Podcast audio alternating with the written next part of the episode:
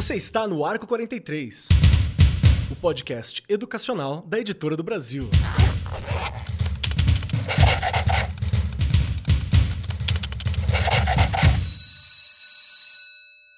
Saudações, saudações para você, meu querido professor, minha querida professora, você que é um amante da educação, uma pessoa preocupada com o amanhã, com o futuro, com o que nós, professores, temos que fazer, porque faz parte do nosso papel para poder desenvolver um Brasil melhor, um futuro melhor, auxiliar os estudantes, as nossas crianças que estão por aí e nós mesmos, né? Porque é assim que a gente constrói o amanhã que nós queremos para esse Brasilzão que é o nosso lar. Sejam muito bem-vindos ao Arco 43 Podcast e hoje o nosso bate-papo, ele tá dentro do contexto do momento, mas ele é relevante para todos os dias, todos os momentos, todas as horas para a sociedade. E vamos lembrar que a escola é ali uma mini sociedade, né? É, um, é uma miniatura, é uma experiência menor do que é toda a sociedade brasileira, do que é o Estado, do que é o governo, do que são as pessoas. Nós vamos conversar hoje sobre o Abril Azul, mais especificamente os desafios e a importância da inclusão social dos autistas nas escolas. Nós temos muitos alunos autistas, alguns que não têm laudo, você não tem isso tão claro, mas estão presentes. Temos professores que também têm algum grau ali, uma, um, um grau leve às vezes, ou às vezes não, de autismo. Então é uma realidade. Como que a gente trabalha com essa questão? E para ajudar a gente aqui, para conversar conosco, está ela, a musa da educação brasileira, aquela que é a Miss Educação de todo sempre, Regiane Taveira, a minha querida sentada à minha destra. Como você está, minha querida? Olá, Keller! Olha, falando, ainda bem que ainda realmente não tem imagem da gente, porque tudo isso que você fala, depois de um dia inteiro de trabalho, as pessoas olham e falam: que musa é essa? Para com isso, que o pessoal ai, sabe. Ai, ai. Mais um episódio, como você colocou muito bem, super importante, né? Uma discussão que não tem fim, que por mais que a gente reflita sobre, por mais que a gente converse sobre, ainda vão ter muitas vertentes para se falar e muita informação para se dar. Né? Eu acho que uma das primeiras coisas que a gente tem que destacar com relação a esse assunto é informação. Sim. Porque informação faz com que as pessoas mudem os seus olhares, Sim. comecem a, né, a, a, olhar que faz parte da vida da gente o quê? A inclusão. Eu ainda brinco e, e, vou repetir uma coisa que eu já repeti em outros programas, com relação até a outros assuntos. Eu acho que criança é criança, né? É, pessoa é pessoa. Por que, que, tem que ter lei, né? Mas tem que ter lei justamente porque a gente ainda vive muito aquém do que deveríamos, não é? Infelizmente. Mas para nos ajudar aqui no assunto, hoje o time ganhando, Keller, das meninas. Pois é, pois é. Hoje nós estamos aqui com duas pessoas de alto garbo e elegância e muito conhecimento para conversar com a gente hoje e para trazer essas informações que são tão importantes, mas que em pleno 2022, que é o momento que nós estamos gravando, vários professores, escolas e profissionais da educação ainda carecem desse tipo de informação e desse tipo de formação. Hoje a gente está aqui também com essa função social, né? No fim das contas, essa é a proposta. E junto comigo, para compor esta mesa, está aqui Valéria Sales, que é mestra em diversidade e inclusão pelo Instituto de Biologia da Universidade Federal Fluminense. Possui especialização em educação especial inclusiva, transtorno do espectro autista, gestão escolar e atendimento educacional especializado. Atualmente, ela é pós-graduanda em intervenção e análise do comportamento aplicada, que é o Applied Behavior Analysis. Posso ter errado o meu inglês aqui? Desculpem, gente focada em autismo e deficiência intelectual pelo Shield Behavior Institute of Miami. É uma das profissionais que participou ativamente da concepção e construção dos projetos de núcleo de atendimento psicopedagógico da educação municipal e na clínica Escola do Autista. É idealizado pela ativista Berenice Piana. É autora também do livro Transtorno do Espectro Autista: Oficinas Multissensoriais, ou seja, tem toda a informação que a gente precisa para pensar a educação. Seja muito bem-vinda, Valéria. Como é que estão as coisas por aí? Pronta para o nosso bate-papo? Muito obrigada pelo convite. É um prazer estar aqui com vocês. Acho que estou um pouco preparada, né? Totalmente a gente nunca está. É verdade, Mas, a vida é, tem dessas. É verdade. E as coisas vão caminhando, né?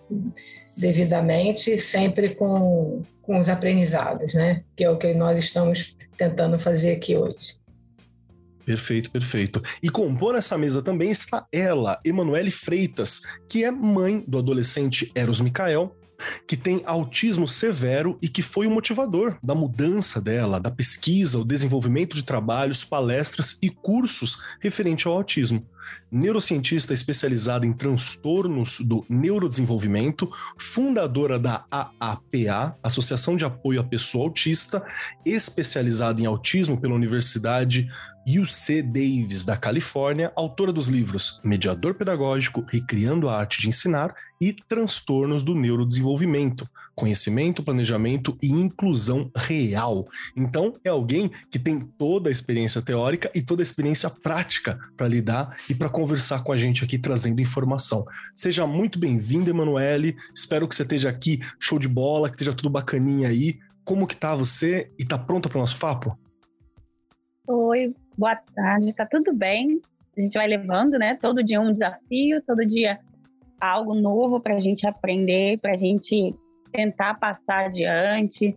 E é um prazer estar aqui com vocês, ter essa oportunidade, é, a gente poder bater esse papo assim com profissionais que também estão ativos ali na, junto da causa. É, finalmente voltando os projetos da nossa ONG, depois desses tempo Hiato, todo né? aí de pandemia, a gente está conseguindo voltar. Hoje tivemos boas notícias já, já vamos retomar já algumas atividades em público e isso já me deixa bastante feliz agora. Esse abril vai ser bem especial para nossa galerinha, nossas crianças, os jovens e nossos adultos, né? Porque a gente não tem idade, a gente vai desde bebê para que tem atraso do desenvolvimento até e assim, é um, tem bastante novidade, vem coisa bem legal por aí. Ai, que bom, que bom ouvir Ai, isso, porque bom. parte do, do processo de inclusão, inclusive, consiste no fato da gente ter espaço na sociedade para convivermos, para conviver, né? E a pandemia tirou muito disso de todos nós. Então, que bacana Oi, saber que está voltando, né? Que bacana. É. Para começar esse papo, eu vou trazer aqui o estado da arte, né? Do que a gente está conversando. Vocês estão no Brasil, se você está ouvindo esse podcast, se você está entendendo português, é muito provável que você esteja em território brasileiro ou esteja familiarizado com o território brasileiro. E segundo a Constituição Federal do Brasil, toda criança autista tem o direito de ingressar em uma escola regular. Existe uma lei que assegura a integração do estudante à vida em sociedade, porque isso é o processo de inclusão. A gente precisa entender que a sociedade é múltipla em todos os aspectos. Tem gente de todo tipo, tem gente de toda cor, tem gente de toda forma, e isso é a sociedade. Durante muito tempo você teve esse processo e essa forma de lidar, que não é nem de longe a melhor forma, porque você está ignorando uma questão. Né? Alguém que tem direitos, que é um cidadão que precisa participar. Por isso, Hoje, no AR 43, a gente vai reafirmar essa importância de conhecer esses parâmetros na visão de especialistas, de familiares e conversar sobre a importância da inclusão, especificamente do aluno autista, mas a gente estica o processo de inclusão também para todas as pessoas que necessitam e que devem ser inclusas né, na sociedade. Para começar o nosso papo, Regiane Taveira, minha querida, você tem alunos autistas lá, estudantes autistas na escola que você trabalha? Tenho. Com diagnóstico, eu tenho cinco. Uhum. Né? Cinco alunos. E nós temos ali quatro meninos e uma menina, não é? é uma men a menina é mais severo, né? É o severo. A gente tem. É, tivemos uma ação, a mãe, a mãe soube percorrer bons caminhos. Então, com uma ação judicial, ela conseguiu uma professora a mais Maravilha. na sala de aula. Lembrando que estamos falando da rede estadual de São Paulo. Né? E a rede estadual de São Paulo também nós temos os cuidadores. Nós temos empresas terceirizadas que a gente, com toda a documentação, a gente consegue pedir cuidador. Todos os meus cinco alunos precisam de cuidador, tá? Todos os cinco. A essa menina, né, que eu estou falando, é a que tem mais uma professora, que aliás está fazendo um trabalho excelente, não é? E eu brinco e falo, se autoformando, tá? Dois meses aí de aula e a gente se ajudando, fazendo pesquisando, indo atrás, não é? A gente vai discutir isso ainda aqui no programa, mas a gente sabe que é uma das coisas que falta mesmo, né? Tanto ela quanto o professor da sala olha, estão de parabéns, eles vão ouvir o programa que sabiam que a gente ia falar disso, eles estão de parabéns, né? Não, vou dizer o nome mesmo que eu não tenho por que esconder, a Patrícia e o Neilton estão de parabéns, porque eu falo que, né, a gente é, tem todo um caminho a percorrer com essas crianças. E a gente ainda tem aí um agravante que ela começou todo um tratamento, lembrando que ela está no primeiro aninho, seis anos, né, para sete anos ali. Ela começou o tratamento ano passado com fono, psicólogo, né, ah, psicopedagogo. Ah, então, assim, muita coisa já tinha acontecido na vida dela. Então, também é mais difícil para a escola, mas não é impossível tá? Perfeito. Quero deixar isso assim muito claro, não é impossível. Os outros que nós temos lá também se desenvolvendo com o cuidador, não é? Alguns precisam de ajuda para comer, outros precisam de troca de fraldas, não é? Tanto que a gente tem uma salinha que a gente já organizou lá com maca, tudo certinho para que eles possam ser bem atendidos, não é? Então, sempre vai ter uma, uma parte ali que é do cuidador que também, né, a gente precisa falar desse profissional, que requer aí também alguns cuidados, algumas formações, e a gente também na escola vai fornecendo isso.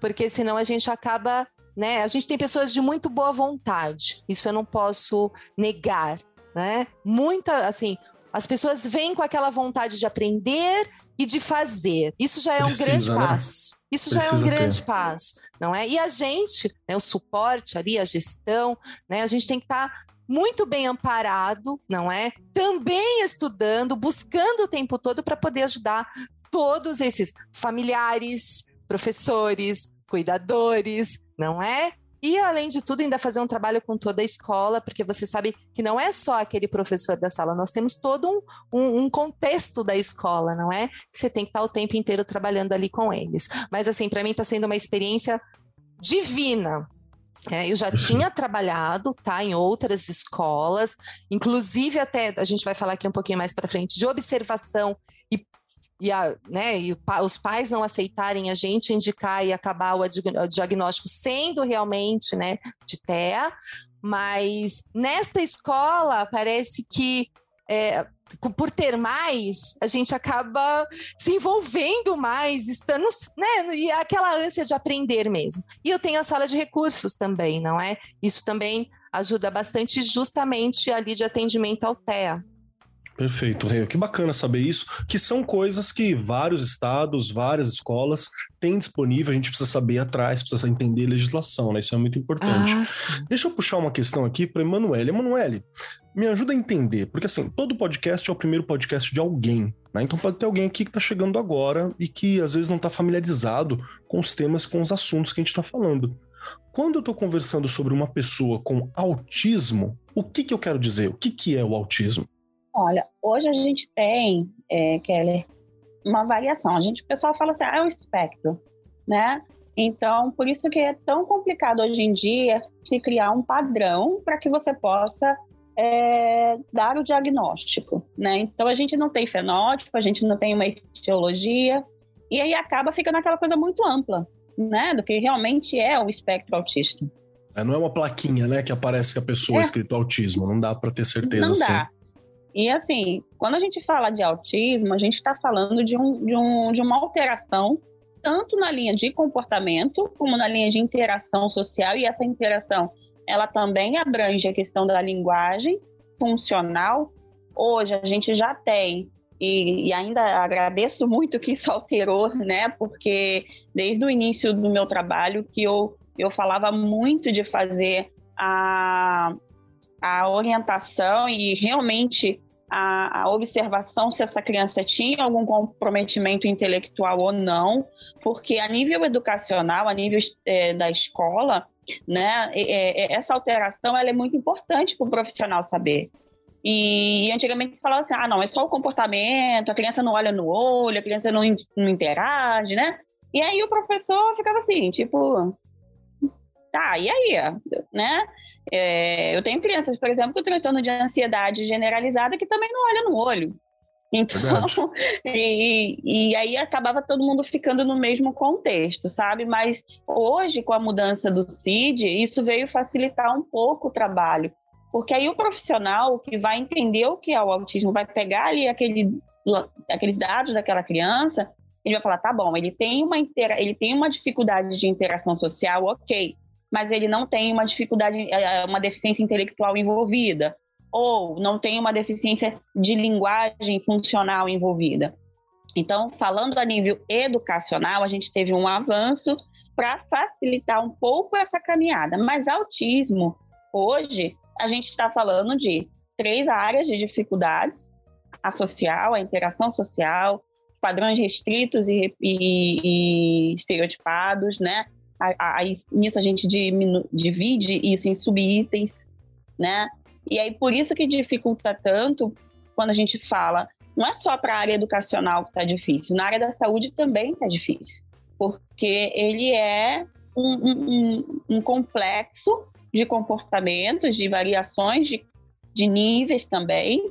E aí tenho, a gente vai ter alterações de estágio da criança a nível cognitivo, a gente vai ter. Então, quando se vê o autismo hoje, a, pelo menos a nível escolar, das, das crianças que eu atendo, a grande demanda é justamente entender o que é o autismo. Porque Perfeito. um não é igual ao outro, né? A gente não tem ninguém igual a ninguém. Eu tenho crianças gêmeas e, e não têm o mesmo comportamento, não têm a mesma disfuncionalidade e são autistas, né? E aí acaba ficando essa dificuldade toda no processo realmente de, de detalhamento do que é o autismo para cada um. Mostrando que precisa de uma atenção contínua, né? Precisa mesmo continuar estudando, tentando acompanhar para compreender quais Sim. são as particularidades, né? Não é uma algo que está descrito e é mega detalhado, mega visível, né? Tem não, todo um estudo específico não. em cima. É, eu, eu falo muito da minha prática em si, né? O meu o Eros, o meu filho, apesar de já estar tá com 18 anos, é, ele é, quem olha para ele não diz que ele tem um autismo severo, sabe? Até pelos mitos, porque a gente ainda tem muito mito referente ao autismo severo. Verdade. As pessoas não sabem o que é um autista Verdade. severo, entendeu? Então, aí acha que a criança é autolesiva ou ela é, se balança o tempo inteiro, sabe? Ou ela não para nem um minuto. É, é, uma série de coisas. E, assim, ele é severo, ele é classificado severo porque ele é dependente. Entendeu? Ele tem uma, ele não tem autonomia. Uhum. Então, por isso ele é classificado severo. E a mesma coisa na escola. Né? É, ele, já, ele, ele terminou a escola aos 15. Então, assim, ele só queria ficar ali sentado, às vezes, na hora do recreio, olhando os amigos correr, sabe? Mas não participar daquilo. E aí o pessoal fala, mas ele não parece autista, né? ele não tem comportamento de autista. Eu falo, tá bom, e como é? Explica pra mim, né? Sabe? Você, como você é sabe que é? O que, que você Perfeito. tá me lembrando bastante, assim, Emanuele, que eu vou até puxar isso pra Valéria. Valéria, se prepara, hein? Tá vindo uma pergunta aqui. é, é, é, que é uma, uma, uma, questão polêmica mesmo, porque muitas vezes, por a gente não ter um padrão daquilo que você observa e falar, né? O autista é assim, é assado, você não tem um padrão é muito comum você fazer vários julgamentos, porque a gente uhum. julga mesmo, né? O ser humano é essa maravilha. Professor, é. então, que a gente adora dar uma nota, a gente é. deixar de estar julgando antes de conhecer. Isso é um cuidado Avaliar, que a gente tem que tomar. Né? É Verdade. sempre isso. Então a gente pode olhar e falar assim: ah, mas é que esse aqui é bagunceiro, isso aqui tem disciplina, aquele ali não me ouve, aquele ali isso. E eu já vi muitos professores se irritarem mas se irritar mesmo como se fosse algo que está sendo feito de propósito, sabe? Como se fosse uma atitude que eu tenho Também. e que eu tô batendo de frente. Sim. E às vezes não é a, a, pessoa tem, tem autismo e ela nem, nem tá fazendo aquilo é. algo mal, eu só tô fazendo. É o que eu, como eu sempre perdi colegas professores que são assim. Eu me lembro que eu tinha um, eu tenho um amigo professor que ele, ele, ele tem um, um autismo um grau de autismo, imagino que seja leve, eu não sei adequar, né? Mas ele não, não costuma fixar o olhar assim, e às vezes quando ele entra numa história, ele vai. Né? Ele quer contar a história inteira e ele abaixa um pouco o olho, assim, uhum. não, não, não, costuma focar o olhar. E eu já vi gente, gente reclamando, falou assim: ele não olha no olho porque ele não tem coragem. Fica incomodada. É. Oi. E aí eu, e, e é muito fácil, no caso de pais e mães, isso descambar, inclusive, para punição. Sim. Né? Ah, olha aqui, vou tirar isso de você, vou bater, vou fazer isso. Então, a minha pergunta aqui, Valéria, para puxar, é quais são os desafios que a gente tem e, e por que, que é importante a gente conversar sobre autismo quando a gente fala no âmbito da educação e das famílias? Qual que é a importância de falar sobre isso hoje? Olha, hoje, hoje o que eu vejo, né, eu trabalho numa rede municipal na cidade do, não, no Rio de Janeiro, no, no estado né, do Rio de Janeiro, uhum. e o que eu vejo né, no, no meu ambiente, muitas vezes, é a barreira atitudinal. É, as pessoas, muitas vezes, pela, pela falta de conhecimento mesmo, né, elas rotulam, elas dizem que, que realmente não está dando atenção, que está fazendo para para poder ofender, né, para poder chamar atenção. E, e, que a gente sempre conversa, que não é isso, que eu sempre falo que nós somos indivíduos, né? Não é à toa que nós somos chamados de indivíduos, nós somos individuais, né? Cada um tem o seu modo de pensar, o seu modo de agir, ninguém aprende igual, ninguém Sim. age igual, né? Então a gente tem que respeitar cada um e auxiliar, ajudar, né? Nesse decorrer na, na escola, porque a escola é um ambiente que precisa acolher, é um ambiente que precisa é, muitas vezes de resgatar, né, até mesmo é, é, um indivíduo. E a Emanuele, como tem até o, filho autista, né, ela, ela falou, ah, é, muitas vezes ele queria ficar ali sentado, olhando os colegas, ele não queria participar daquilo ali. Então a gente tem que respeitar, né, a gente tem que respeitar aquele momento ali. É, ele não queria participar, mas ele queria olhar, né? E muitas vezes é o que a, criança, o aluno, ele não é compreendido, né? Ele está ali, né? Ele quer ficar ali naquele momento dele e muitas vezes não, você não pode ficar aí, você tem que sair daí e tem que participar com seus pais, com seus colegas. E não é por aí, né? Eu sempre digo, a gente tem que observar. Primeiro a gente tem que observar para poder até mesmo que hoje a gente fala que a gente tem que construir um plano educacional individualizado para cada, cada um, né? Para poder ver quais são as possibilidades de cada um, é, avaliar de forma coerente, né? Não é como avalia é, é, é todo grupo, né? Muitas vezes na sala de aula tem até algum aluno que não tem nenhum tipo de deficiência, mas ele precisa ter um olhar diferenciado. É, e o que eu sempre falo aqui para o grupo que trabalha comigo, que a gente precisa acolher. Você sabe o que, que eu percebo? Uhum. Que assim, se a gente tiver esse olhar diferenciado para várias camadas da sociedade, várias pessoas, todo mundo ganha, né? Acho que esse é um, um dos grandes ensinamentos da inclusão. Eu, eu, eu, lembro muito quando a gente estava colocando. Tinha muito, muita escada, né? Ainda tem muita escada numa das escolas que eu trabalho. Quando estava colocando rampa, teve gente que falou assim: ah, mas por que rampa? E aí teve uma, uma professora que falou: eu não sei para que escada. Porque escada é, é uma coisa que você só pode usar num tempo muito específico da vida. Você é só vai usar com segurança ela entre os 10 anos é e os 35, 40. É verdade. Antes disso você cai e se machuca, depois disso você cai e se machuca. Ela falou, não sei pra que escada. Então, eu acho que essa é uma perspectiva da inclusão interessante, né? uhum, né? Como que eu posso uhum. facilitar? Mas tá bom, vamos lá. De novo, Valéria. Aí, aí uma outra é. questão. Sim. Tô na sala. Tô na sala aqui. Tá. Desconfio que o aluno Joãozinho possa ser, ter autismo o que, que eu faço? É, o professor ele não pode né, é, dizer que o, que o aluno, né, que o aluno dele é, possui não só o autismo, né, qualquer, qualquer outro tipo de deficiência. Importante, Mas o que, é que médico, ele né? é exatamente? O que que ele pode fazer, né? O professor ele pode é, é, convidar a equipe da escola, da unidade, se tiver sala de, de recurso, professor da sala de recurso, e fazer um estudo de caso desse, desse aluno convidar a família para conversar, fazer uma anamnese e, posteriormente, fazer um relatório e encaminhar para o setor de saúde, né, de ca cada localidade tem um setor que se, se destina né, a essa avaliação. Fazer esse relatório com cuidado também, né, com o que você vai escrever, com cuidado com, com as palavras, e encaminhar esse relatório solicitando uma avaliação né, à área de saúde a equipe de saúde do, do da localidade onde essa escola está inserida. Né? Aqui na, na minha localidade, por exemplo, a gente encaminha para o CAPSI ou para a Clínica Escola do Autista. Bacana, bacana. E aí, com, com esse relatório, esse processo em mãos, eu conquisto, eu consigo, por exemplo, conquistar as coisas que você falou, certo, Rê?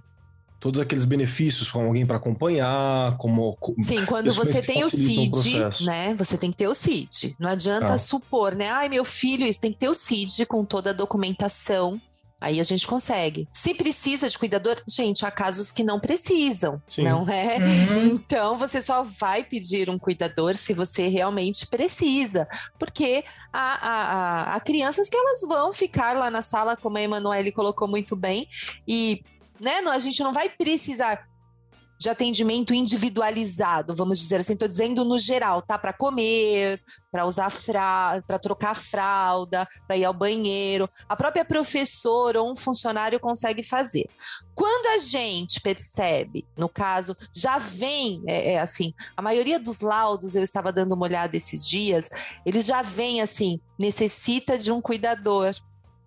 Porque Sim. o próprio Legal. profissional que ele passou já Prescreve, identificou. Né? Exato. Então, quando essa criança chega na escola, né, no nosso, para você fazer ali o acolhimento da família dessa criança, você já vai olhar. E, e uma coisa que eu tenho feito também, eu até viro geralmente para os pais, né, e, e pergunto: você acha que precisa? Sabe assim? Porque eu quero ouvir, não é? Uhum. Eu tenho mesmo um aluno que ele tem né, ele está no quinto ano, só que a gente percebe que ele está ficando muito bem na sala. Então a cuidadora fica ali fora, porque na verdade, na hora dele ir ao banheiro, ele precisa, na hora de comer, ele está precisando de ajuda, mas a gente percebe que ele tá bem, ele, ele, né, ele, ele, ele consegue ficar ali sem ter alguém do lado o tempo todo. Né? Eu, não sei, eu não sei se você concorda comigo, que muitas vezes, né, é, até a presença da, desse cuidador é, tira a autonomia de determinados, é, né? Então a gente tem que ter cuidado, verdade, né? Verdade, verdade. Aliás, lembrando aqui também, né, Kelly, pensando na rede estadual, o cuidador ele até pode estar na sala de aula, mas o, é, o que se indica é que ele fique fora é. para é, auxiliar, exato, não é? Exato. Banheiro, comida. Se, ele, se a criança precisa dar uma. Gente, porque como toda e qualquer pessoa, acho que a gente colocou aqui muito bem, quem às vezes não quer dar uma volta, sair daquele ambiente, dar uma ah, voltinha? eu quero. Às vezes eu tô em aula, eu quero. Eu brinco falo, gente, eu falo isso o tempo inteiro. Eu falo, eu quero dar uma volta, eu quero sair, não é? Então, também, né, a gente, pra gente ter esse cuidado, essa pessoa acompanha, enfim. Mas, é, a na, na, na verdade, né, a gente olhando Keller e, e Bom, pensando na rede estadual, por que, que eu estou falando isso o tempo todo? Porque eu não sabia né? Nós estamos em São Paulo, um lugar de recurso. O Brasil né? é gigante, Mas, né? Isso, o Brasil é gigante. A gente sabe que se a gente for olhar todos os cantos aí do Brasil, tem muita gente que não tem isso. Aliás, não tem nem, às vezes não consegue nenhum acesso direito lá à escola, porque infelizmente não tem informação. Estou falando do que eu já até ouvi de alguns casos, tá? E mas a nossa prefeitura aqui de São Paulo não tem esse serviço de cuidador. Eles usam estagiário estagiário para auxiliar ali, tá? E demora esse contrato, né? Então, assim, só para a gente colocar, porque às vezes parece que é todo, tudo, né, perfeito. Não, não. E também dizer que não tem muito tempo que a gente conseguiu é, esse tipo de trabalho na rede, não é? Perfeito. Emanuele, pode falar. É, aqui, na minha área, eu estou em Nova Iguaçu, no Rio de Janeiro, a gente não chama de cuidador, a gente chama de mediador. Olha lá, né? aqui é, Tanto é, que a gente é tem. O, é, a gente tem o, o eu, até no meu livro eu explico bem qual é a função desse profissional. E, e aqui a gente, é, no caso o Eros, o meu filho, ele ficava numa sala de recurso. Por quê?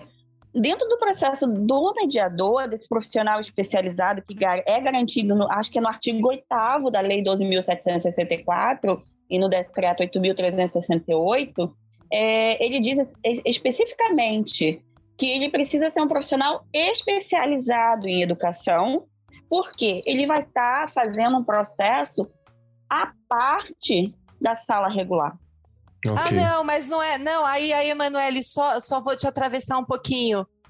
Uhum. É o cuidador aqui, não é o professor, não. A gente tem o. Não, na, na, então, é, não, aqui o também cuidador não. é que o cuidador, o cuidador é qualquer pessoa. Só para né? auxiliar hum. nas questões Só físicas, auxiliar né? na comida, para trocar. Aí é na questão física. É. Isso, ah, não é para. Tá. No trabalho de, processo, de ensino e aprendizagem, não é, é esse profissional. Não, é Por isso que a gente ah, tá falando... fica na sala, é. Não, ele nem fica na é, sala. Exato. Tá? Porque, é, na realidade, parece... não, são dois profissionais aí. Isso. Isso. O mediador aí, realmente eu sei que é um outro trabalho já Isso. de um profissional especializado exatamente. o nosso cuidador. É, é o cuidador aqui tem essas aqui. duas partes mesmo. É cuidador é. mesmo na parte Cuidador de... e, por exemplo, tem crianças, é claro, que tem aqui na, na, na, na nossa área, na rede, porque meu filho estudou em rede pública até o, o encerramento, porque na realidade é, foi uma opção que eu fiz, porque eu tive um suporte dos profissionais muito grande, da orientadora pedagógica, do próprio professor de sala, o professor mediador, e depois de um certo tempo, a gente viu que a sala de aula não era favorável para o meu filho, tá? Hum. É, ele, é, ela era prejudicial pelas questões sensoriais dele. E aí Muito a gente fez. Coisas assim que exatamente, e aquilo atrapalhava ele, além de, é, em vez de ele melhorar, ele estava piorando. E aí a gente fez o que a gente chama de, do, do planejamento curricular. Né? E no planejamento curricular do EROS, a, de, dentro do acordo com a orientação pedagógica e a equipe de profissionais, a, a gente viu que ele aguentava né, um processo educacional com duas horas, né? E na sala de recurso, que aí era um para um. Já na sala regular, ele, ele, ele tinha, ele acabava descompassando, né? E aí, em vez dele prestar atenção e aprender, ele só ficava nervoso, porque naquela época criança fala, né? Então, assim, era muito barulho, ele é. ficava muito nervoso e tal. Que ele gostava de estar ali, ele sempre gostou de estar na Os escola. amigos, né? Estão ali. Isso, espaço. mas quando começava aquela o coisa barulho. Do, do barulho, ia subindo, ia subindo, ia subindo, porque tem hora que tá aquele silêncio. Aí daqui a pouco parece que começa um negócio a subir, subir, subir e aí tinha muita gente falando junto, aquilo era um pouco, era bem prejudicial, né, para ele. Então ele tinha esse profissional, esse mediador e um cuidado que a gente teve aqui também foi que ele não se dava muito bem com um profissional feminino, oh, né? Então a gente teve esse cuidado de ter um profissional uhum. homem para estar tá com ele e, e, aí a gente realmente viu que deu certo. É, é um pouco diferente porque a gente está na Baixada Fluminense, né? Então, a gente tem o sistema da Secretaria de Educação, que é, é, é um pouco diferenciado do Rio, que ser, ser um local é, de menor abrangência. Então, é tudo direcionado na própria escola, sabe? E aí a gente se reúne com a equipe, a gente vê, faz análise, faz avaliação é, com, com psicopedagogo, né? Essas coisas assim, e vê esses traços. Então, foi quando a gente é, eu tive assim, eu, eu, costumo dizer que a gente teve um lado muito positivo depois que a gente alcançou. É, e aí nós vimos que a inclusão do Eros ela funcionaria respeitando os limites dele, sabe? Perfeito. O que que ele realmente aguentava, o que que ele realmente conseguia aprender, porque ele não é assim, ele não é um autista. E a maioria dos meus pacientes hoje em dia também são assim. Eles não são um autista é, como a gente chama idiopático, sabe?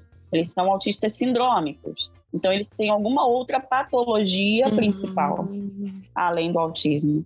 Né? Então, a gente fica assim muito atenta nessa questão, porque é, a gente vê que funciona na escola. Melhora para o professor, melhora para o mediador e até quem tem necessidade de, de cuidador também. De cuidador. E, por exemplo, a gente tem uma criança com mielomeningocele, então, assim, ele necessita de um profissional cuidador ao lado dele o tempo todo. E, e, e, a gente começou a ver que funcionava. Não é fácil, é claro que não é fácil. Né? Por isso a gente tenta orientar bastante os pais para eles saberem os direitos deles, tá? Sim. Terem essa noção do que, que eles têm de direito a nível educacional, o que, que realmente o Estado proporciona, cada Estado né, proporciona dentro da, da linha, porque para que não seja um processo penoso para a criança, e sim Bacana. um processo prazeroso. Tá? É importante, né? Tem que estar com ela como foco, né? É isso mesmo. Perfeito. Perfeito, é, Emanuele. Porque se não for prazeroso, não é inclusão. É, essa questão que a Emanuele né, citou agora é, é realmente respeitar o limite de cada um. É, porque muitas vezes é uma agressão para esse aluno ficar às quatro horas, quatro horas e meia, Perfeito. e em muitos casos, né, na, no, no, tem muita, muitas escolas que é integral e o, os pais querem que o, que o aluno fique uhum. lá integral. E muitas vezes a gente conversa né, que realmente não é o momento.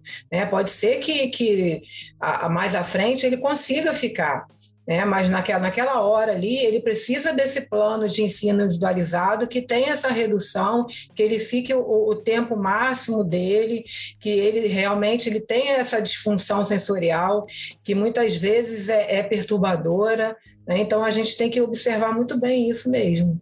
Perfeito, perfeito. Perfeito, porque isso, né, Keller, a Emanuele trouxe uma coisa super importante que a gente tem dito lá muito aos pais, quando eu converso com as psicólogas, a gente tem contato com as psicólogas, né, que, que acompanham essas crianças, do limite de tempo, não é? Uhum, eu tenho exatamente. essa menina mesmo que eu comentei, ela fica 40 minutos. Uhum. E aí, porque no contraturno, aqui, como funciona? Ela tem a aula regular, né? E no contraturno, a sala de recursos.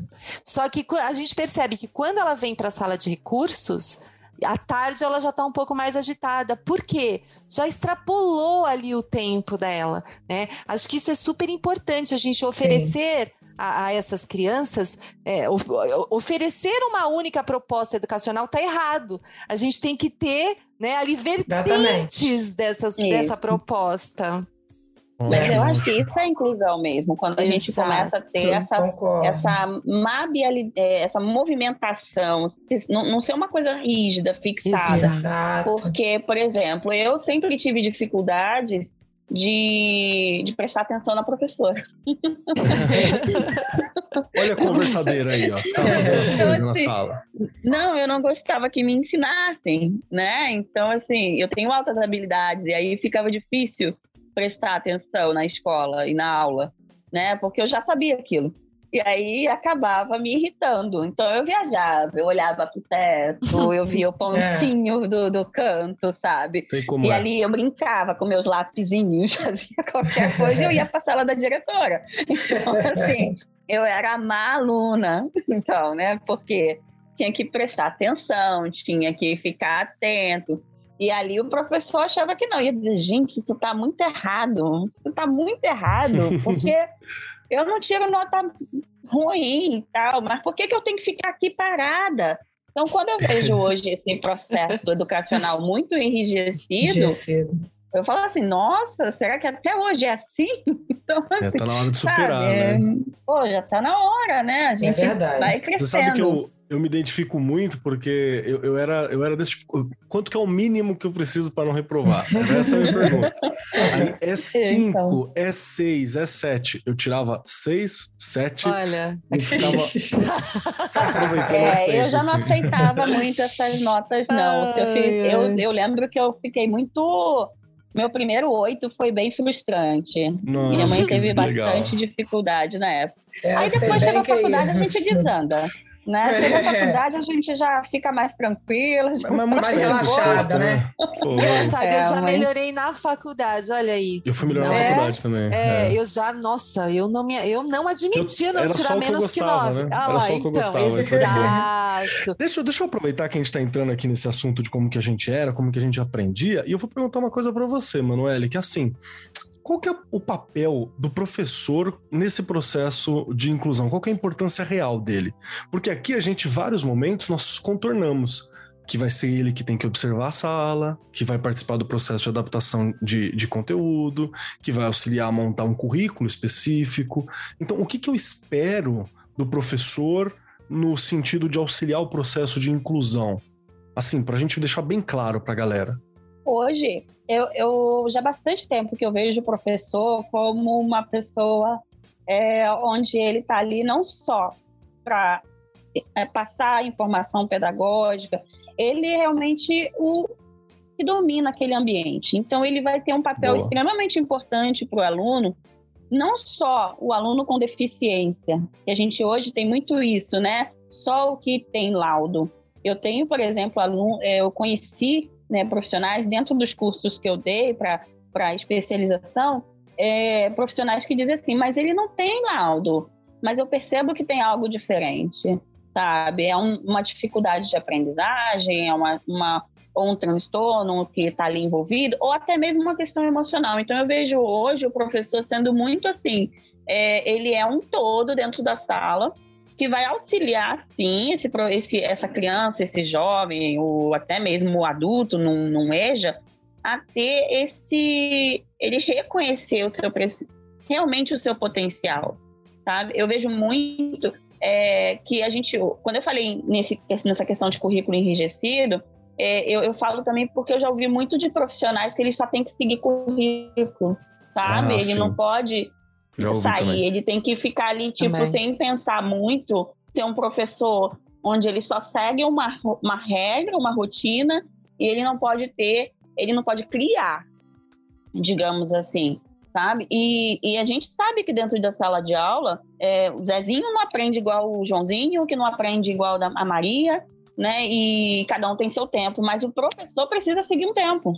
Uhum. Então, eu acho que hoje a gente não está mais vivendo aquela fase, aquela questão que o professor tinha a sua autonomia na sala de aula. Mas, assim, infelizmente, né? E, e assim, seguir currículo, sabe? Mas muitos continuam ainda com essa essência do professor, que é aquela pessoa que vai realmente levar e elevar o potencial do aluno né? Reconhecer e fazer esse aluno reconhecer suas habilidades, suas aptidões, entendeu? Que eu acho que esse é realmente um papel do professor que ama o que faz e que leva isso para os alunos dele. E só que eu vejo que está bem difícil hoje em dia, sabe? A profissão em si está muito difícil.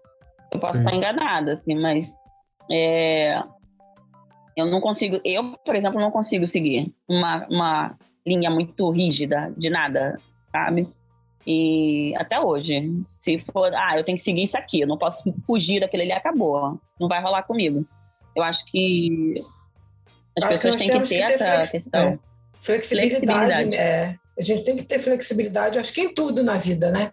Porque a gente Sim. tem um planejamento, né? Mas Sim, muitas vezes né? você tem, é, né, você tem um, um, caminho, você vai seguindo aquele caminho ali, mas muitas vezes cai uma pedra ali, né, uma árvore ali naquele caminho ali, então você tem que tra traçar um outro, um outro local para você passar. Então eu acho que o professor ele precisa disso, né? É muito importante isso, que o professor tenha essa ter essa autonomia, essa, essa, essa é, dominar o seu ambiente de trabalho Exatamente. realmente como o profissional responsável que está ali e, e, e eu pode ser uma utopia da minha parte, sei lá. Eu acho que o professor, ele, eu, eu tive excelentes professores, sabe? E, e, eu ainda fico naquela minha memória ainda da minha época uhum. de escola, que eu realmente gostava daquilo ali e que fazia você pensar, fazia você explorar o seu potencial. E, e, eu acho que, infelizmente, isso está se perdendo um pouquinho e os profissionais também estão ficando desmotivados nessa questão. Sabe? Sim, eu escuto isso. muito professores dizendo que estão desmotivados Sim. porque só tem uma regra, um conceito, sabe? É. Aqui me surge uma, uma questão que a Regiane vai ser ótima para conversar sobre isso, porque é algo que a gente sempre bate na tecla aqui, que ela defende Olá. desde sempre, a linha de estudo dela e por aí vai. Que é quando a gente fala que, bom, ficou, ficou claro aqui qual que é o papel do professor, né? Como pela, pelo que a Manuele falou, pelo que a Valéria falou e por aí vai. E aí a gente bate na questão de que se a gente está preparado para fazer, não é nenhum bicho de sete cabeças, é importante lembrar isso pro professor também, não é nada que você já não tenha, não tenha acesso a estudar, não é nada que você não consiga palestra, não é nada que a sua direção de escola não consiga informações, não é nada que a sua diretoria de ensino não consiga. Talvez não para alcançar uma perfeição, mas para você dar ali uma até além de um mínimo, sabe? Até além de um mínimo para os estudantes que estão ali presentes. E é aí que eu chego na Rê. Rê, capacitação do professor. Uhum. Capacitação do professor nesse momento para ajudar no processo de inclusão, para ajudar na importância de ter uma formação continuada para trabalhar com isso. Qual que é o papel da gestão e qual que é a importância quando a gente fala de capacitação nesse sentido? Olha, é, Keller, já vem assim aquela coisa, né? Chega de só matricular a criança, não é? A gente não quer uma educação de qualidade. Escola educação não de é qualidade. depósito de criança, né? Vamos Pronto. lembrar. Educação de qualidade é para quem? Para todo mundo. Direito à educação, já está lá escrito, né? Bem bonitinho. Direito à educação é para todo mundo. Educação de qualidade. Se eu tenho que dar uma educação de qualidade, quem é que eu tenho que formar bem e com qualidade? Professor, professoras, não é? A gente já sabe que a formação inicial, ela não vai te dar garantias de nada no decorrer da sua vida. A gente já contou muitas coisas que nós mesmos já aprontamos aqui no início Sim. de carreira, não é? Só que aí tem aquela coisa, né, Kelly? A gestão é importantíssima, sim. Ela precisa também estar à frente, estudando, indo atrás. Mas espera aí. Diretoria de ensino também. Quem é que está acima da diretoria? Secretarias da educação, não é? o tempo inteiro eu vou bater nessa tecla. Estamos muito, mas muito carentes de formação. Formação verdadeira, não é? Chamando a atenção aqui porque a gente tem visto aí, enfim, nos últimos meses, não é? Pensar que o ATPC é um momento importantíssimo aqui, nosso, estou falando da rede São Paulo, não é? E que não está tendo mais tanta, né? sei lá, tanta qualidade, eu não vou mentir, não é? Porque tem que partir das necessidades da escola, gente. Se eu tenho uma- na escola momentos que eu preciso discutir coisas, falar sobre, não é? A minha realidade pode vir de cima para baixo? Pode. Mas, gente, tem que ser relevante, tem que estar de acordo com o que eu preciso, e infelizmente formação surge aonde? Não é? A necessidade da minha escola Exatamente. Não é? É. E aí, Frase. às vezes vem coisas e você, na verdade, gente, eu tô, eu tô assim, né, desabafando mesmo, porque aí tem momentos, Keller, e você deve estar sentindo né? isso, que você não está conseguindo discutir o que é importante para sua escola, não é? A Tá gente só está dando tendo volta, só dando volta nos assuntos, nas isso, questões. sabe? Então, pensar que esse espaço é super importante, sei que há redes aí que nem tem, não é mesmo? Não tem esse horário pedagógico, então eu sou muito grata, porque nós lutamos por isso, não é? Ele faz parte do nosso trabalho, tem que fazer mesmo, a gente tem que receber por ele mesmo, não é? Só que tem lugares que não tem, só que também tem que ter qualidade. Né? É. Você dizer que você está fazendo uma formação lá na escola e ela não está acontecendo, não dá. E num, Verdade. num momento como esse de, inclu, de falar de inclusão, gente, e aqui, né, nem é, pensando no autista, pensando em outras coisas que a gente tem, síndrome de Down, enfim, né, as pessoas que, que têm problema de, de, é, transtornos de aprendizagem, como nós É, já falamos aqui, né? é? é, dislexia, isso, descalculia. desgrafia, É. A gente precisa de pessoas que estejam atentas. Ai, Rejane, o polivalente lá de primeira a quinto ano tem que saber tudo. Não, Não, mas ele precisa ser, ele estar atento. Para ele estar atento, ele precisa de capacitação. E ele não vai só ficar bem informado com a gestão lá da escola. Ele também precisa de outros, né, patamares aí lá de cima que ajudem a gente nessas formações. Ótimo, ótimo, Falei ótimo. demais. Não, porque eu acho que faz total sentido, cara. Faz total sentido. Especificamente porque eu tenho certeza que acontece, inclusive. Eu vou falar pode, mas eu tenho certeza que acontece. O pai, a mãe, o responsável, ele tem um olhar, mas ele não tem acesso à gama de cultura, à gama de questões que às vezes o professor tem acesso dentro da escola. Então, acho que Uhum. por isso que parte do olhar tem que vir do professor, inclusive até para informar a família, né, para poder para a família participar do processo de inclusão. Eu tô falando bobeira, Emanuele. Você que é familiar, que participou desse processo, é, é- é importante a gente, o professor ajudar a instruir a família também nesse direcionamento para entender o processo de inclusão. Isso faz parte do processo de planejamento educacional. Dentro do PEI, que a gente chama, né? Ele tem, por exemplo, no, no, no plano educacional individualizado, ele tem lá na sua cláusulazinha é, esse, esse, essa orientação aos pais, né? E, e faz parte também do, do, do que a gente chama do plano político-pedagógico da escola PPP. sabe? Toda escola tem o seu plano político-pedagógico. E como a gente está falando de, de, de rede pública, eu também vou falar um pouquinho da rede particular. é, isso é garantido por lei, na realidade. Toda escola tem que ter para que ela seja autorizada pelo MEC. E Uhum. assim, tem muitas que não têm. Nem sabe o que é um plano político-pedagógico. Ou então fica na Sendo que gaveta, né? dentro, só fica lá. É. Sendo que no plano político-pedagógico, a gente tem lá uma cláusulazinha específica detalhando sobre a capacitação continuada dos profissionais, que faz parte do orçamento anual da escola, seja ela pública, seja ela particular. Só que, na diferença da escola pública, infelizmente, o que, que acontece? O gestor da escola, ele não ele está lá, mas ele não tem formação, por exemplo, em, em, projeto.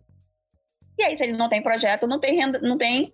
É, como é que se fala? É, não vem o, o valor, né? O financeiro da, de disponibilizado para da, da, do Ministério da Educação, que é justamente a, capacitação continuada dos profissionais daquela rede pública. É, fica difícil. Porque né? o dinheiro ele não sai da, da, do orçamento do município, ele vem de uhum. fora, ele vem a nível federal. Então, se esse gestor dessa escola não recebeu também treinamento para ele conhecer que existe esse tipo de fundo, né, educacional. Entender a urgência de direcionar para isso, né? Aí ele não sabe fazer o projeto. Acaba o dinheiro fazendo o que é, ficando lá, estacionado. E, e, isso a gente vê muito. Não, eu, eu creio que não seja só aqui na nossa área. Em geral mesmo. É, onde todo ano é devolvido o dinheiro da, do sistema é. educacional. É, perde o prazo, né, mano?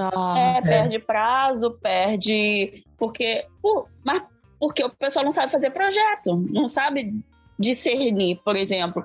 Se eu tenho numa escola e eu tenho um processo de inclusão, eu, no mínimo, tenho que saber que eu tenho que fazer planejamento de grande porte e de pequeno porte naquela escola. E às vezes eu chego para dar treinamento e o pessoal nunca nem ouviu falar. Exatamente. Sabe? E aí, coitado do profissional, né?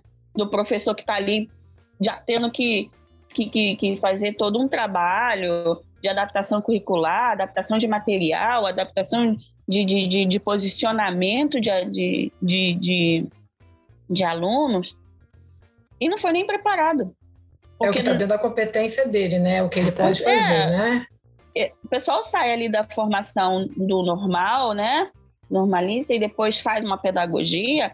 Eu mesmo já passei por um processo é, quando eu fiz gestão pública, porque eu fiz a, minha primeira faculdade foi em gestão pública devido à ONG, eu passei por, pela minha aula de educação especial né? Antes de eu fazer a minha especialização. E foram duas horas, sabe? De, de aula online para saber o que, que era educação especial. É. Chega, fiquei nervosa. Talvez né? seja suficiente, né? Acho que faltou um tempinho aí. É. Alguns zeros, né? À frente. Deu até coceira na hora, que eu falei, tem Imagina. certeza que é só isso?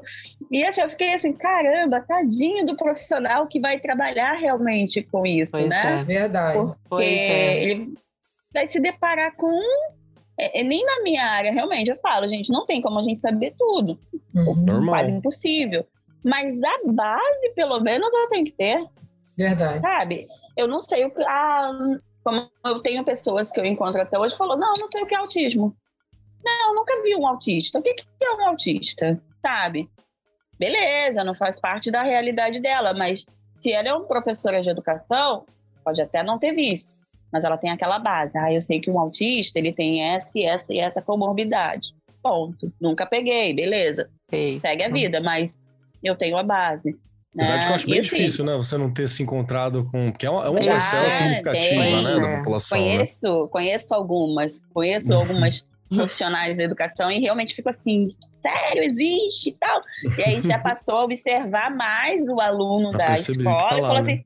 Assim: Olha, eu descobri que tem sim, é. mas não tem laudo, sabe? Ou ah, ele fica lá quietinho no canto dele, sabe? Nunca deu trabalho. Não incomoda, Mas, né? Gente, é. olha. É. Quem nunca ouviu, né? E aí não dá é. pra ficar quieta, né, gente? É Por isso que eu levo o nome de chata mesmo. Não dá pra ficar quieto. Desculpa.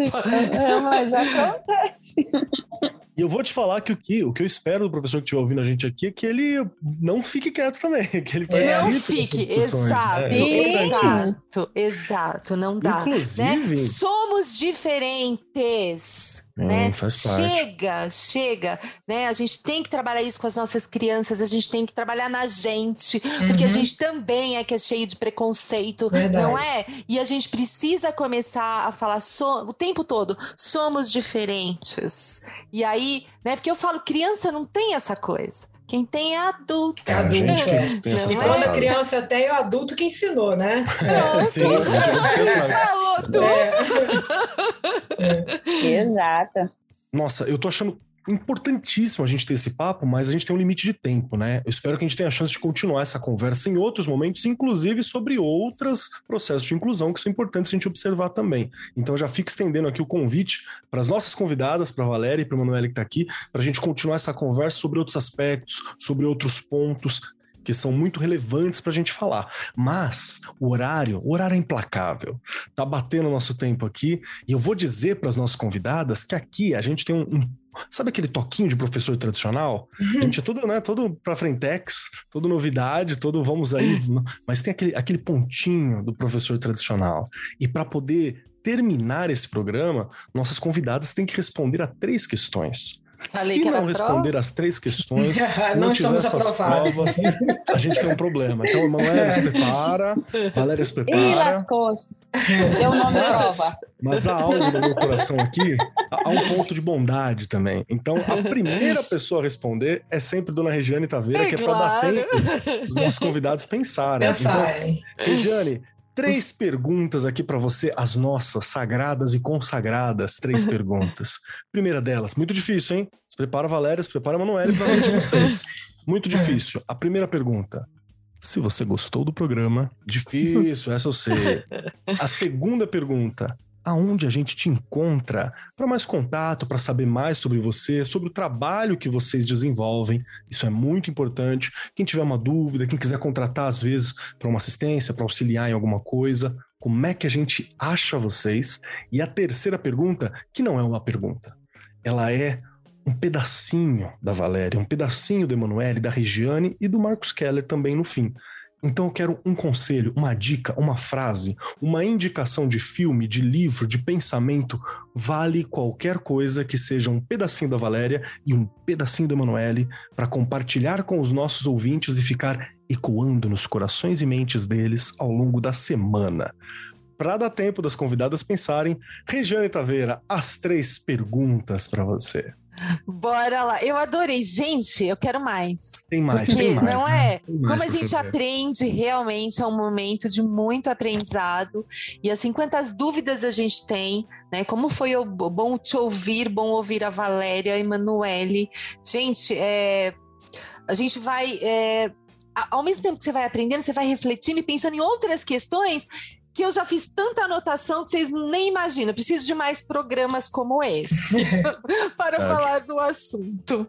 Né? Estou aqui no Arco 43, lá no Instagram. Vocês vão me encontrar por aí. E lá na escola, que eu sempre brinco agora, né? E lá na escola. o lugar, aliás, né? Deixa, já para pegar, deixa aí o lugar fundamental. Acho que a escola é o lugar, não é?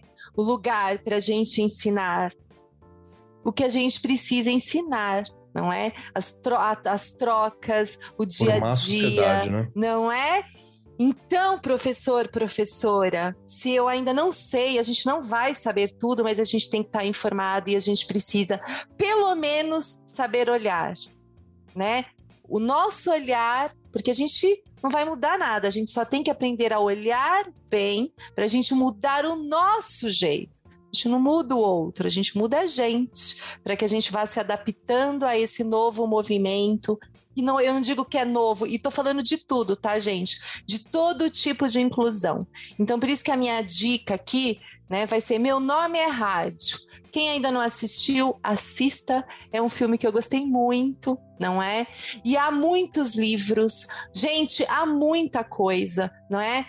olha aí, temos aqui duas convidadas que vão poder ajudar bastante, não é? Então, não deixem de se informar e não deixem de olhar para o seu aluno e para a sua aluna lá de um jeito diferente, porque nós não somos iguais. Muito bom, muito bom. Obrigado, viu, Rei? Obrigado pelo seu tempo, obrigado por vir aqui conversar com a gente, obrigado por dividir com a gente um pouco da sua experiência, daquilo que você vive em escola também. Acho que é muito importante a gente ter esse olhar e trabalhar sobre a questão da inclusão em mais olhares, né? Em todos os, os estamentos assim da sociedade que a gente tem e das escolas também. Muito obrigado. Obrigada eu. E vamos lá, Valéria Sales, você, minha querida, três Sim. perguntas dificílimas para você hoje aqui. A primeira delas, se você gostou do programa. A segunda, aonde a gente acha mais sobre a Valéria e sobre o trabalho que você desenvolve. E por fim, que conselho, que dica, que pedacinho da Valéria pode ficar com a gente ao longo da semana. Amei participar do, do programa, muito bom. Foi assim um momento muito maravilhoso. Me encontra no Instagram, né? me encontra também na Secretaria de Educação aqui do meu município, em Itaboraí na Clínica Escola do Autista também em Itaboraí.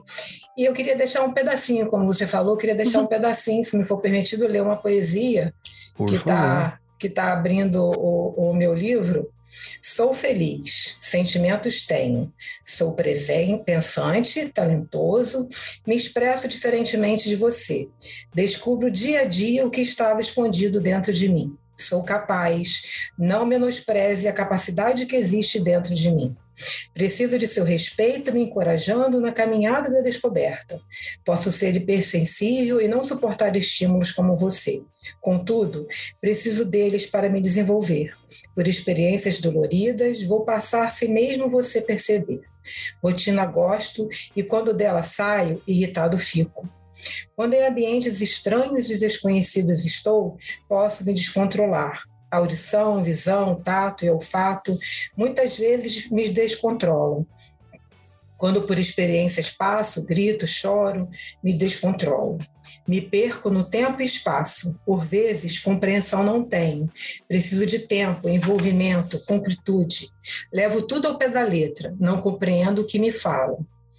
Muitas vezes, ecolalia eu posso ter, e na terceira pessoa posso falar. Repetições muitas vezes são necessárias. Ah, no mundo da lua, vivo distraído procurando o um encontro. Preciso de você para controlar o meu tempo e alcançar as expectativas que tenho e tem de mim. Por meio das figuras muitas vezes utilizadas antes da leitura eu aprender. Expressão facial, linguagem corporal difícil de interpretar Peço a vocês, família, amigos, que me amem antes de tudo, pois me amando buscarão dentro de mim a forma de me ajudar e compreender o mundo a ser compreendido.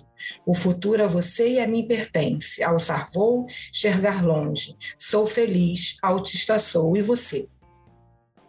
Obrigado. Perfeito, perfeito, Valéria. Hum, obrigado eu. Nossa. Muito obrigado. Obrigado mesmo. Obrigado pelo seu tempo, pela sensibilidade, pela formação que você tem, por estar aqui compartilhando com a gente conhecimento, essa proximidade toda. Eu acho incrível. Muito obrigado, viu? Aguardo, aguarde novos convites, por favor. Com certeza. Vamos lá. Emanuele Freitas, chegou a sua vez de responder as três terríveis e dificílimas questões que nós temos no fim do programa do Arco 43 Podcast. Primeira delas, se você gostou do programa. A segunda delas, como que a gente te encontra e sabe mais sobre o seu trabalho. E a terceira, um pedacinho do Emanuele para compartilhar com a gente e ficar conosco ao longo dos dias. É, eu amei participar do programa, foi bem legal, bem divertido. É, é muito bom conversar, poder trocar assim informação. Eu gosto muito, né? E, e a gente aprende cada vez mais. A gente está sempre se desenvolvendo, né? Eu trabalho em consultório, né? Em, tanto em Nova Iguaçu quanto em Botafogo. E me acham também pelo Instagram, né? Tem como mandar direct, que eu respondo, tanto pelo Facebook quanto pelo Instagram. Às vezes o pessoal quer tirar dúvida, pedir orientação, manda no direct, pode mandar que a gente responde. É... E um pedacinho de mim, é... eu, eu, eu, eu costumo dizer para o pessoal que seguir em frente, aprender sempre, é... não se limitar com o que a sociedade diz, seja um diferencial. Não seja o que os outros querem que você seja. Encontre o seu potencial, sua habilidade, siga em frente, cabeça erguida, positividade. E a vida flui.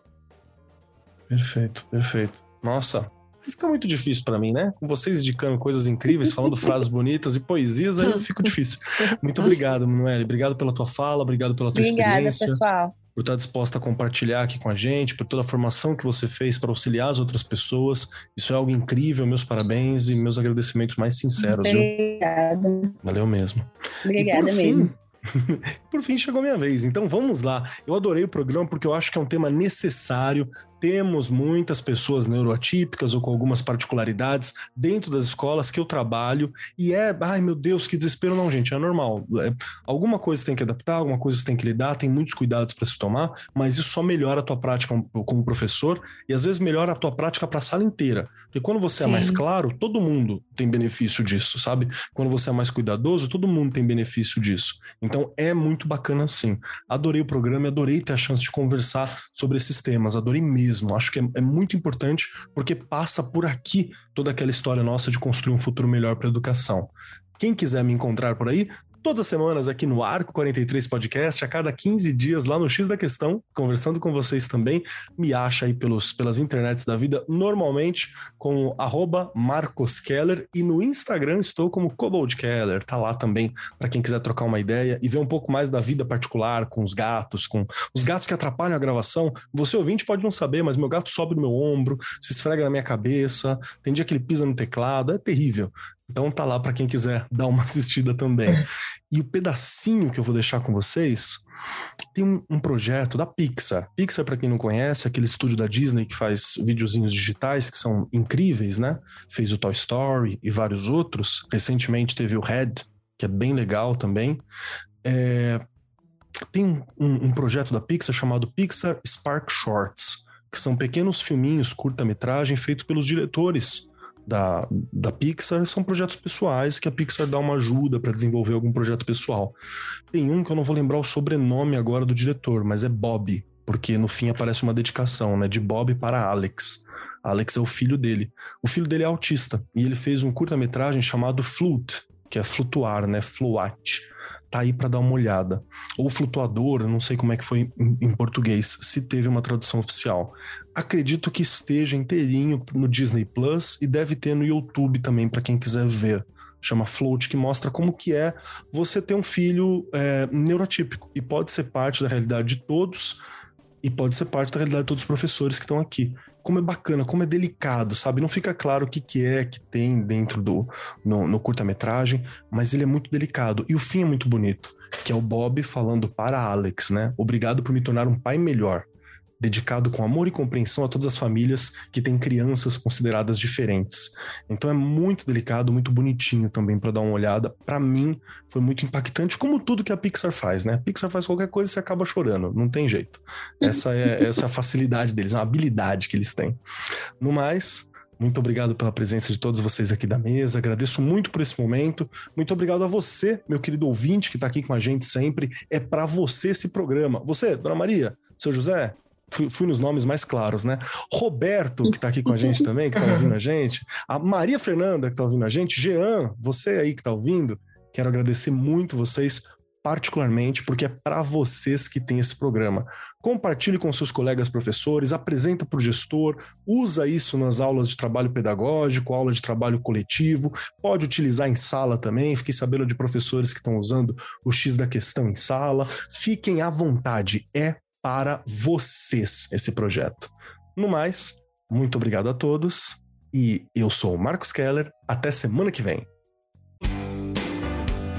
Este programa foi apresentado por Marcos Keller e Regiane Taveira. Gravação e edição Agência Bowie. Produzido pelo Departamento de Marketing da Editora do Brasil. Gerência de Marketing Helena Poças Leitão. Coordenação de Marketing Lívia Garcia. Siga-nos nas redes sociais: facebook.com/barra Editora do Brasil, twitter.com/barra Editora do Brasil, instagram.com/barra Editora do Brasil underline oficial e youtube.com/barra Editora do Brasil. As opiniões expressas no programa são de responsabilidade dos respectivos respectivos convidados e não expressam necessariamente a opinião da Editora do Brasil ou de seus colaboradores.